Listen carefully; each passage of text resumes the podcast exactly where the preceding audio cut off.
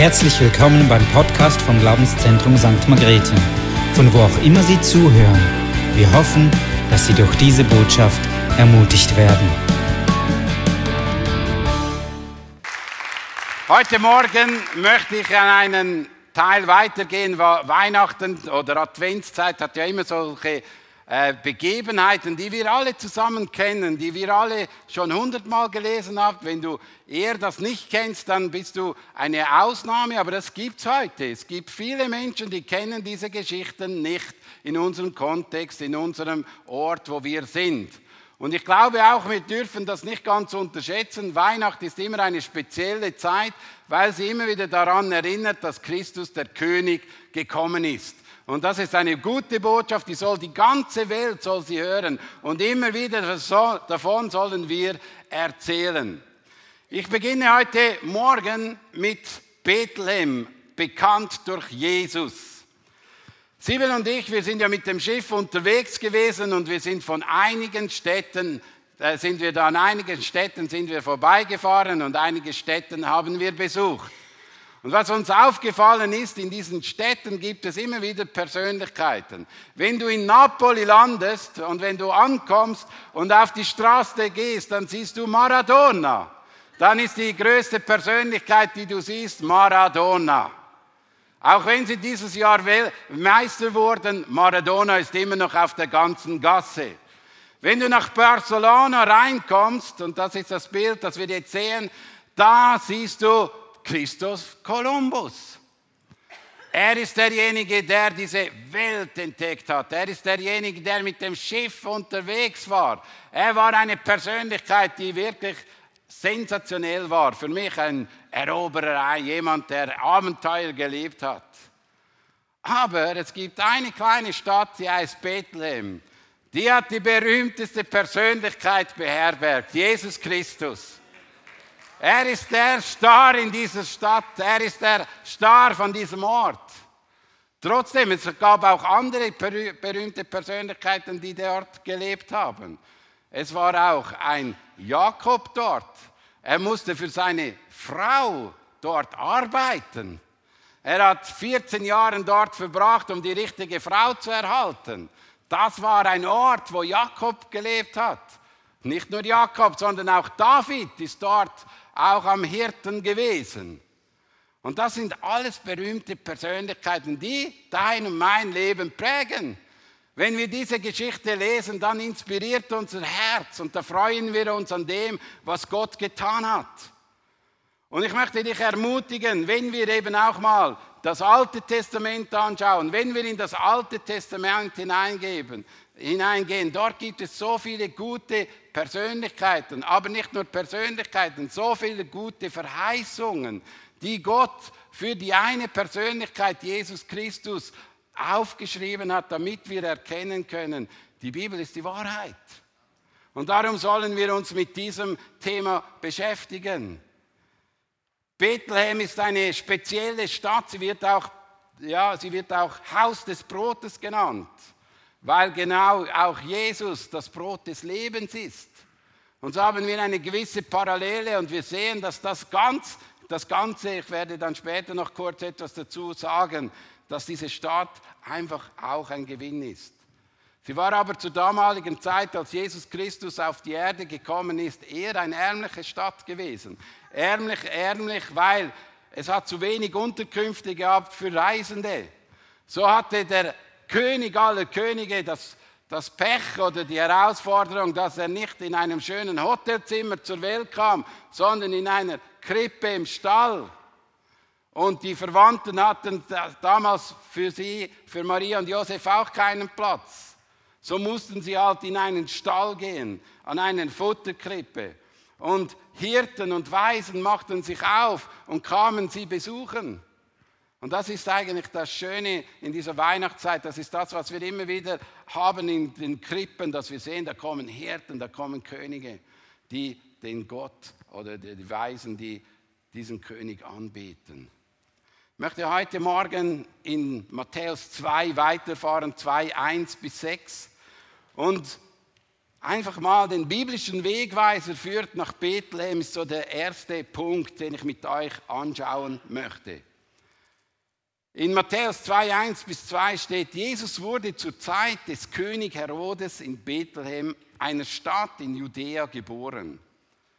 Bald darauf kamen Sterndeuter aus einem Land im Osten nach Jerusalem.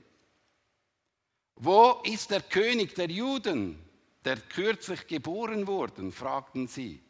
Wir haben einen Stern aufgehen sehen und sind gekommen, um ihm die Ehre zu erweisen. Plötzlich tauchen Menschen in Jerusalem auf, die einfach sich auf den Weg machen, die einfach Suchende waren, die suchend waren nach einem neugeborenen König. Und das Interessante, das waren weise Menschen, die damalige Zeit an den verschiedenen Städten, ich werde dann nächsten Sonntag noch darüber predigen, noch ein bisschen mehr genauer hingehen, aber es waren Menschen, die dort äh, Könige unterwiesen haben oder Berater waren von Königen, die aber auch Naturforscher waren, die auch Astrologen waren, die die Sterne deuten konnten. Und das ist etwas Interessantes, dass Menschen sich plötzlich aufmachen, weil sie in den Himmel schauen. Sie schauen in den Himmel und da offenbart sich ein riesenschöner Stern und der setzt sie in Bewegung. Und nicht eine kurze Strecke, sondern man rechnet etwa 800 bis 1000 Kilometer wurden sie auf den Weg geschickt.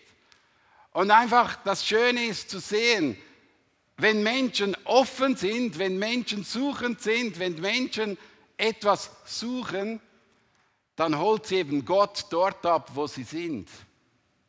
Er spricht an dem Platz sie an, mit dem, wo sie sich beschäftigen. Und das ist auch unsere Geschichte. Wir können auch in unserem Leben sagen, Gott hat uns an dem Platz gefunden, wo wir angefangen haben, ihn zu suchen.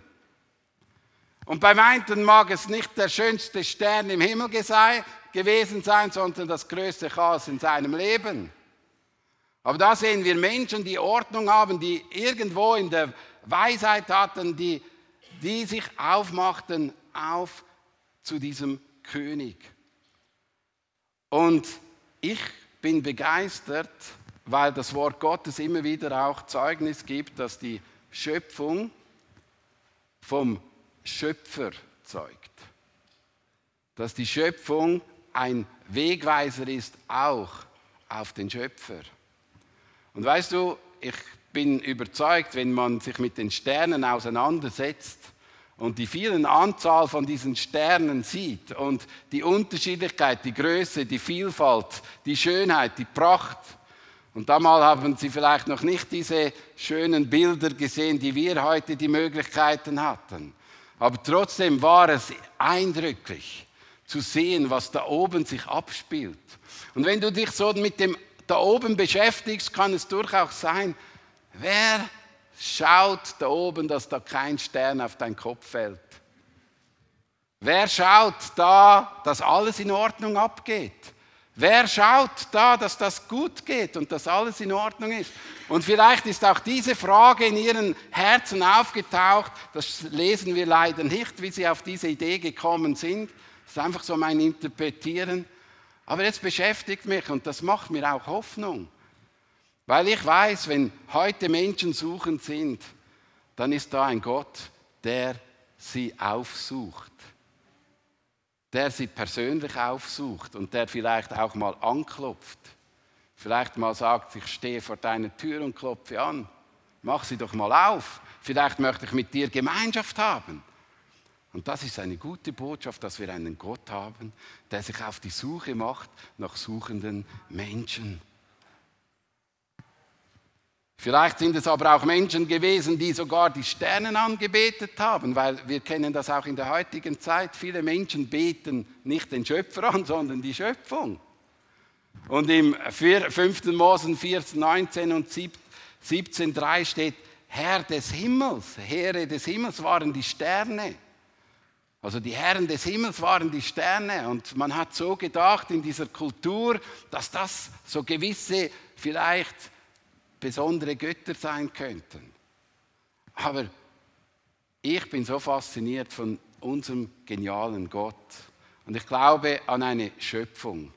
und an einen Schöpfer, der alles geschaffen hat. Und ich glaube, er hat diese Sternen im Fall für dich und für mich geformt.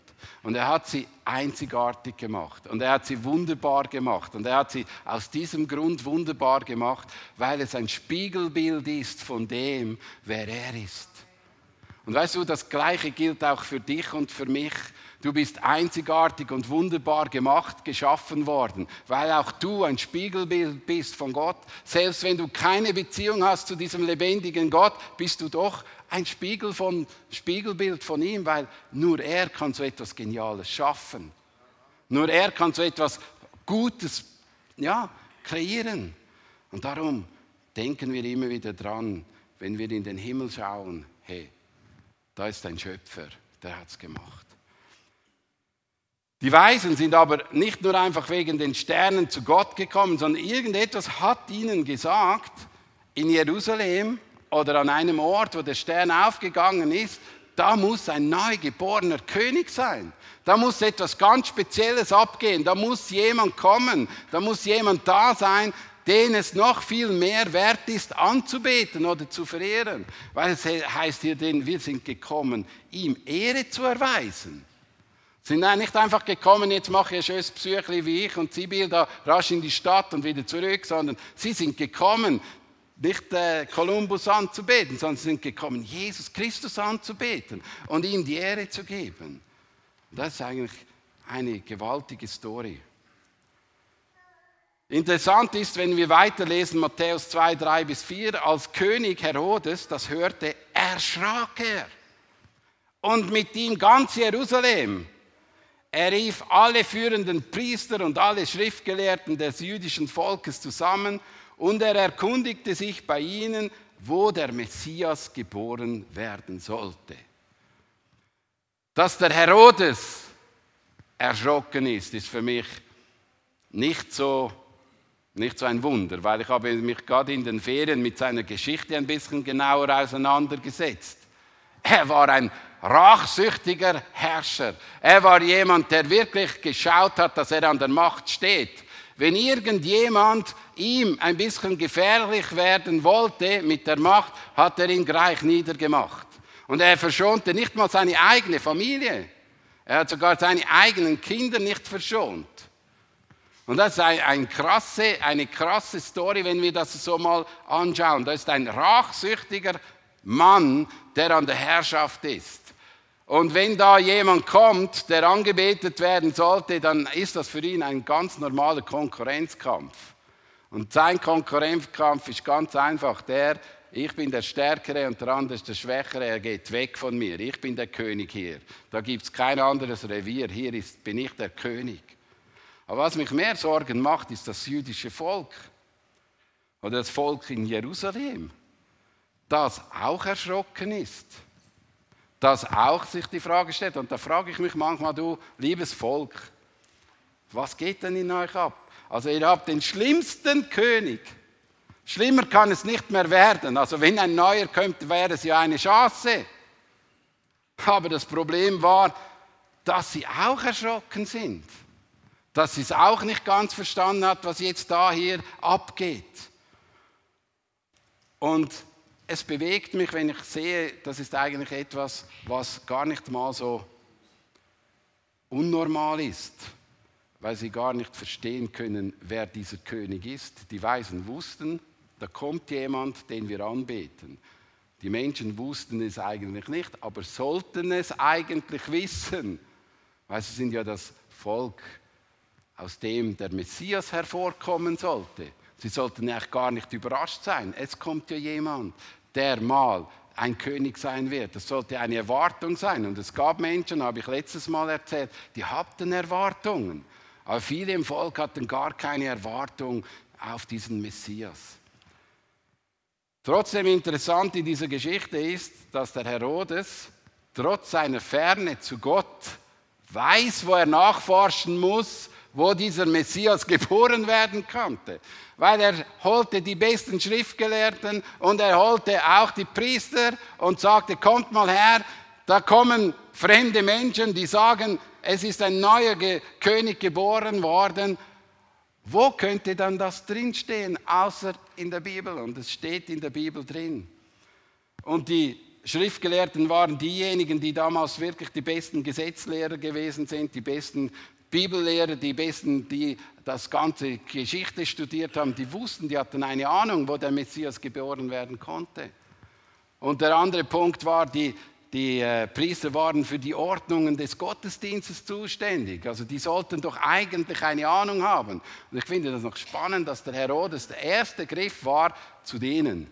Er hat nicht irgendwo seine Berater gefragt, nein, komm sofort, Schriftgelehrte, komm sofort. Ihr sind die Einzigen, wo wissen könnt, wo der Messias ist. Weil sie einen Umgang haben auch mit dem Wort Gottes, mit den Schriften des Alten Testaments. Sie wussten, was hier drin steht. Und da verwundert es mich nicht, dass es ziemlich schnell gegangen ist. Vers 4, da heißt es, denn so ist es in der Schrift durch die Propheten vorausgesagt. Sie fanden ziemlich schnell diesen Vers in Micha drin, wo es drin heißt, Micha 5, 1 bis 3, was wir auch im Vers 6 finden. Und du, Bethlehem im Land Juda, du bist keineswegs die unbedeutendste unter den Städten Judas, denn aus dir wird der Fürst hervorgehen, der mein Volk Israel führen wird, wie ein Hirte seine Herde. Und das ist was Schönes.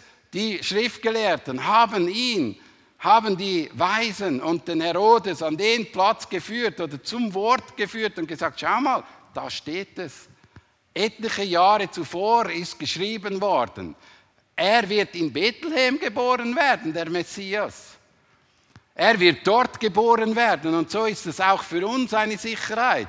Jesus Christus ist ja in Bethlehem geboren, also könnte es auch für uns eine Sicherheit sein, weil er schon Jahrhunderte zuvor geschrieben worden ist, weil er in Bethlehem geboren ist, weil wir glauben, das Wort Gottes ist die Wahrheit, dann gibt uns das Sicherheit, dass Jesus Christus wirklich der Messias ist, weil er in Bethlehem geboren worden ist. Und das ist das Starke am Wort Gottes. Es gibt mir Sicherheit. Es gibt mir inwendig Sicherheit, dass ich weiß, jawohl, es steht geschrieben. Und weißt du, etwas, was mich beschäftigt ist, suchende Menschen werden durch das Wort Gottes zum Gott geführt. Und nicht nur wegen einer Heilung, wegen ihrer Not, die sie irgendwo mal erlebt haben und die wurde, das Bedürfnis wurde gestärkt. Wenn das Bedürfnis und die Not nur gelindert wird und keinen Bezug hat zu der Wahrheit vom Wort Gottes, dann wird das nur eine, eine schöne, ein schönes Erlebnis bleiben. Aber wenn es mit verbunden wird mit dem Wort Gottes, wenn Menschen suchend sind und, über, und dann wird aufgedeckt, hey, so steht es geschrieben, da kannst du nachlesen, da kannst du dich drin wohl oder da findest du deinen Inhalt, dann gibt dir das Sicherheit. Darum ist es wichtig, dass suchende Menschen immer wieder auch in Kontakt mit dem Wort Gottes kommen, weil das Wort Gottes ist ja auch noch etwas, was übernatürlich ist. Es ist übernatürlich geschrieben worden von dem Heiligen Geist. Und der Heilige Geist kann Menschen mit der Frage, die sie beschäftigt, beantworten. Und sehr oft habe ich gehört, dass Menschen einfach die Bibel gelesen haben und sie haben eine Frage gehabt und Gott hat sie beantwortet durch sein Wort. Und hier wurde das auch so gemacht, sie, wurden, sie wurde beantwortet. Und für mich einer meiner Lieblingsverse ist Psalm 119, Vers 105. Dein Wort ist meines Fußes Leuchte. Und sie leiten mir den Weg. Es ist eine Leuchte für meinen Weg. Und weißt du, interessant ist, ein Stern leuchtet und sein Wort leuchtet. Und sein Wort weist den Weg, so wie der Stern den Weg gewiesen hat. Und lasst uns viel mehr auch hier uns bewusst sein, wie gut Gottes Wort ist und wie gut es uns tut. Und die Bibel ist der beste Wegweiser, wenn wir uns auf die Suche nach Jesus machen. Die beste Wegweiser. Es gibt keine bessere kein Buch, nichts kann das ersetzen, was die Bibel sagt. Das ist die Wahrheit und er wird uns immer zu Jesus Christus führen, weil er ist der rote Faden von Anfang bis zum Schluss und er ist der Mittelpunkt und das Zentrum. Es geht um ihn. Das ist wichtig. Jetzt gehen wir mal, weil der Titel heißt ja, es wurde bekannt durch Jesus, wer denn diese berühmte Persönlichkeit ist, dieser Jesus. Gehen wir zu Micha 5,1, da steht, und du Bethlehem Ephrath, dass du klein unter den Tausendschaft von Juda bist, aus dir wird mir der hervorgehen. Wer wird mir hervorgehen? Wir gehen davon aus, es geht Jesus, der Messias geht hervor. Und wenn wir diese Geschichte anschauen, das Ortbild mag gar nicht mal so interessant sein. Aber was interessant ist, was die Menschen dort drin leben und was sie sind. Eigentlich ist es eine Bauernstadt. Es ist voll von Hirten, voll von Schafzüchtern, voll von Menschen, die dort drin geschaut haben, weil es zur Nähe von Jerusalem stand, dass dem Tempel es genug Schafe hatte, dass es genug Lämmer hatte. Also sie war eigentlich schon immer eine Stadt, die etwas mit einem, mit einem Hirten und mit einem Schaf zu tun hatte, mit einem Lamm, das geschlachtet werden muss an diesem Ort und dann an den Tempel gebracht wird. Und einer, den wir auch kennen, ist Jesus, das Lamm Gottes. Es ist dort geboren, es ist an dem Ort geboren, wo man das einzig reine Lamm sucht, das man dann für diesen Opferung, wenn man in die Gegenwart Gottes reingehen konnte, gesucht hat. Und das ist schon nicht speziell, dass genau dieser König an so einen Ort hinkommt, der jetzt schon im geistlichen Leben etwas ausmacht. Ja, äußerlich mag es klein, gering, ein Bauerdorf gewesen sein. Aber innerlich war es speziell, weil ein geistliches Leben, äh, das geistliche Leben von Jerusalem oder von den Juden konnte durch das gepflegt werden, weil dort genügend Schafe gezüchtet wurden. Interessant. Er war ein Führer und ein Herrscher. Und wir lesen das in Vers 2 und 6. Denn aus dir wird ein Führer hervorkommen, das sagt Matthäus und Micha 5,1 sagt, aus dir wird der hervorgehen, der Herrscher über Israel sein soll. Und sein Ursprung sind von der Urzeit, von dem Tag der Ewigkeit her. Also wir merken, es muss jemand spezieller sein, dieser Messias. Und wir lesen sogar, er war am Ursprung schon dabei. Also er war schon dabei, bevor die Schöpfung da war. Und hat sogar mitgestaltet diese Schöpfung. Er war dabei. Es war jemand, der von, das ist eine spezielle Person. Es ist nicht nur irgendeine Person, sondern es kann ja niemand tausend Jahre leben. Also es muss jemand sein, der ganz speziell ist, dass er schon am Anfang dabei war. Und man nennt ihn den Führer. Und ich weiß, das Wort Führer in der heutigen Zeit ist gar nicht so schön für gewisse Länder. Es, hat immer, es wird immer sehr negativ be, bewertet. Geh mal in ein Führungsseminar in Deutschland und brauche das Wort Führer. Das ist immer eine große Herausforderung, das kannst du fast nicht nennen, weil ihre Geschichte mit etwas Negativem geprägt wurde. Aber in der Bibel ist es mit etwas Positivem geprägt. Es ist der einzig wahre und gute Führer, den es überhaupt gibt, Jesus Christus. Weil er nur das Beste will für den Nächsten und für den Menschen. Ihm geht es nicht darum, seine Herrschaft und seine Macht auszuspielen, sondern ihm geht es darum, ein Volk zu führen, dass es schlussendlich am Ziel ist, am Ort, wo sie mal hingehen. Das gilt für Israel wie für uns. Er führt dieses Volk, er führt dieses Volk wieder an den Ursprung des Glaubens, an den Ort, wo es darum geht, in Beziehung zum lebendigen Gott zu kommen. Und weißt du, seine Führung eben, die ist eher eine dienende Führung. In Philipper 2, 6, 11, das sind die bekannten, die bekannten Worte, wo er sich mal stellt, er verzichtet auf alles, sein Vorrecht und stellt sich auf die Stufe eines Dieners.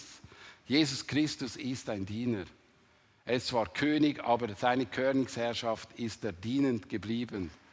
Und er hat keine das, du merkst immer wieder, dort, wo man sagen muss, was man ist, wenn man führt, dann ist immer so, ja, man muss etwas beweisen. Aber wenn man es lebt und dient, das macht einen guten Charakter aus.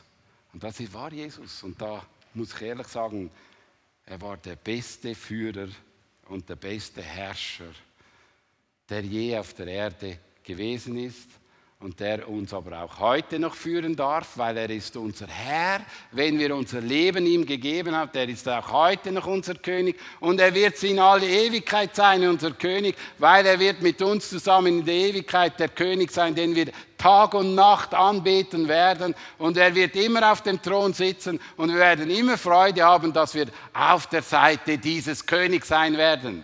Amen. Also da muss ich wirklich sagen, wir haben einen guten Führer. Und dann Vers 2 und 6, äh, Vers 2, 6 steht, der mein Volk Israel führen wird, wie ein Hirte seine Herde. Oder Micha 5, 3.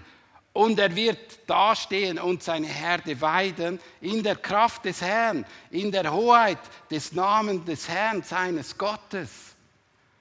Und das ist das Schöne, dass er eben auch wieder ganz interessant, ein Ort, wo alles, wo es viele Hirten hat, kommt der beste Hirte rein. Jesus der Hirte.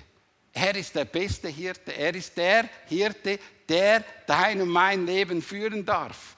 Und er führt uns an frisches Wasser. Er führt uns an gute Quellen. Er führt uns in schwierigen Zeiten durch das dunkle Tal. Er deckt uns den Tisch voll ein.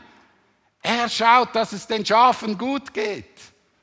Er setzt sich für das Leben ein, für die Schafe. Er kämpft für uns. Er setzt sich voll und ganz ein und er ist die beste Form eines Hirtens, die wir uns nur vorstellen können.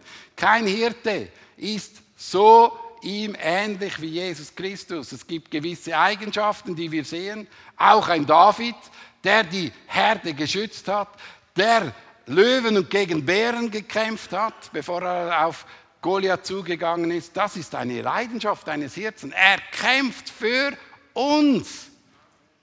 Er kämpft für uns. Er kämpft für sein Volk. Er kämpft für dich persönlich. Er gibt dich nicht auf. Er macht sich auf die Suche, wenn, das, wenn du verloren gehst. Er ist so ein guter Hirte. Und das macht mich eigentlich stolz, dass er uns gefunden hat. Und das ist eine fantastische Wahrheit. Und er leitet uns, die Herde, mit der Kraft Gottes. Also er ist ja Gott selbst. Es ist seine Kraft, die uns leitet. Und weißt du, was mich manchmal ein bisschen beschäftigt ist? In der ganzen Bibel steht extrem viel drin, welche Qualität und welche Kraft Gott hat. Und die wird immer wieder gesagt und immer wieder aufgedeckt und die wird über viele Seiten im Wort Gottes geschrieben.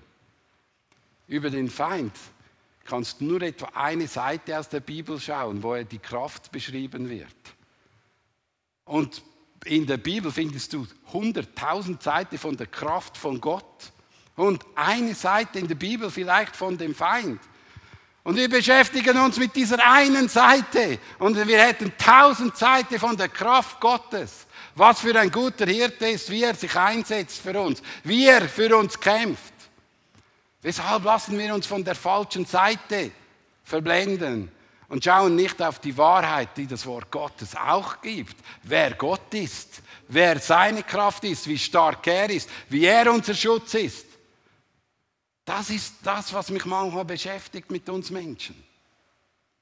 Wir haben einen guten Hirten, der uns gut dient. Der letzte Punkt, er wird Friede sein. In Micha 5,3, das hat mich, also 5,4 ist der richtige Vers. Und dieser wird Friede sein. Und das hat mich sehr, dieser Vers hat mich sehr angesprochen. Und er wird Friede sein. Wer ist dieser Er? Jesus Christus. Er ist der Friedefürst. Und Leute, in dieser Welt kommen die Menschen nur zum Frieden, wenn sie ihm begegnen und mit ihm in Beziehung kommen. Ich habe es noch interessant gefunden, am Israelabend habe ich ein Video dazu gespielt bekommen von einem Israeli. äh, einem messianischen Juden, der eine ganz zentrale Botschaft gesagt hat. Ob Juden oder Palästinenser,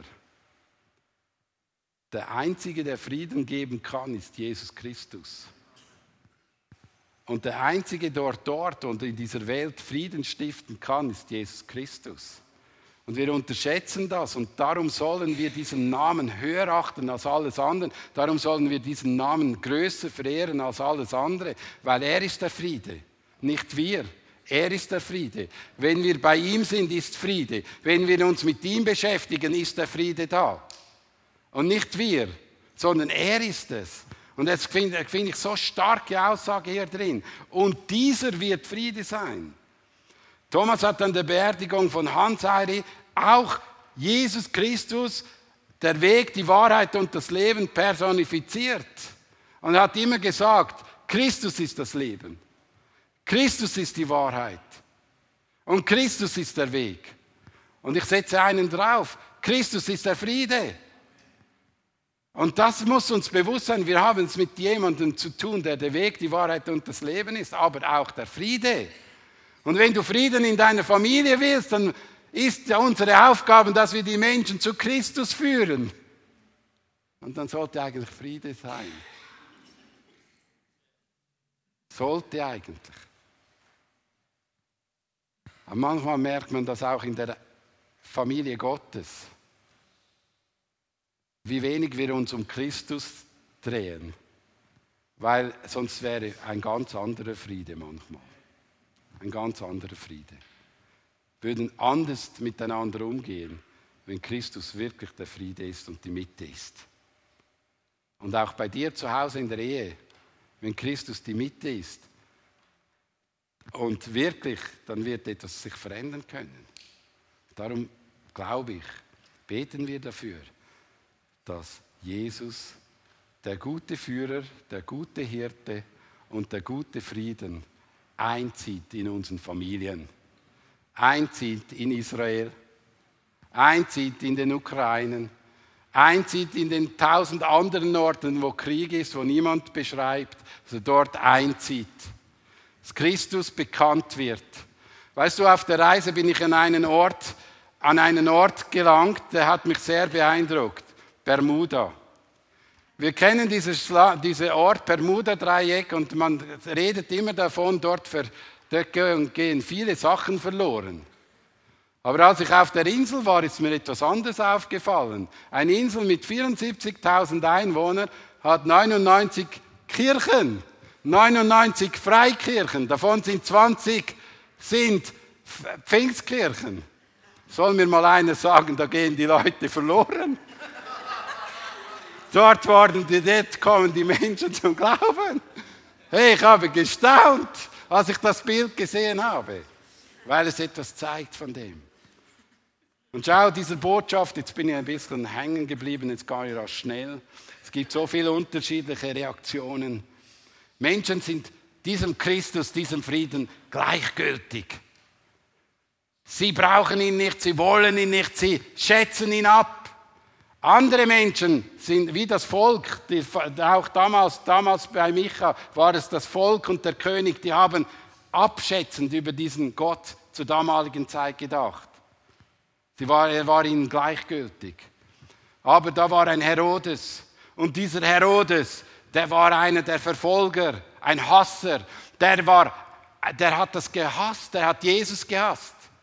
Wie heute auf den Straßen werden die Juden gehasst weil sie das Volk Gottes sind. Gehen Tausende auf die Straße, können nichts dafür, werden gehasst. Und ich sage dir eines, wenn es die Juden zuerst hassen, dann kommen nah die Christen. Und die werden auch heute überall gehasst, auf der ganzen Welt, weil sie an Jesus Christus glauben. Und es gibt Menschen, die bekämpfen richtig gehend diesen Glauben. Und dann sehen wir diese Weisen. Das sind Anbeter. Und unsere, deine und meine Aufgabe ist, dass wir Anbeter werden. Dass wir ihm die Ehre geben. Dass er der König ist, wo wir auf die Knie gehen. Er der König ist, dem wir die Ehre geben. Er derjenige ist, den wir anbeten. Und schau, deine und meine Aufgabe ist nicht, die Menschen da draußen zu kritisieren, sondern die Menschen an, diesen, an diese Krippe zu führen, an diesen Ort, wo Jesus Christus ist und auf die Knie gehen und miteinander, dass wir Gott anbeten. Und wenn du und ich ein Anbeter sind, dann wird das automatisch auf unsere Umgebung Auswirkungen haben. Sie werden Gott anbeten. Und weißt du, das ist eigentlich unser Ziel. Wir sind ein Ort der Anbetung. Wir wollen jetzt auch in dieser Zeit des Lobpreis, wo wir dann noch reingehen, diesen Dienst noch tun, der Anbetung. Ich möchte noch zum Schluss folgenden Satz sagen. Wir sehen, das prophetische Wort der Jungfrauengeburt wie der Geburtsort sind eingetroffen. Gottes Wort offenbart sich somit auch als zuverlässiger Wegweiser.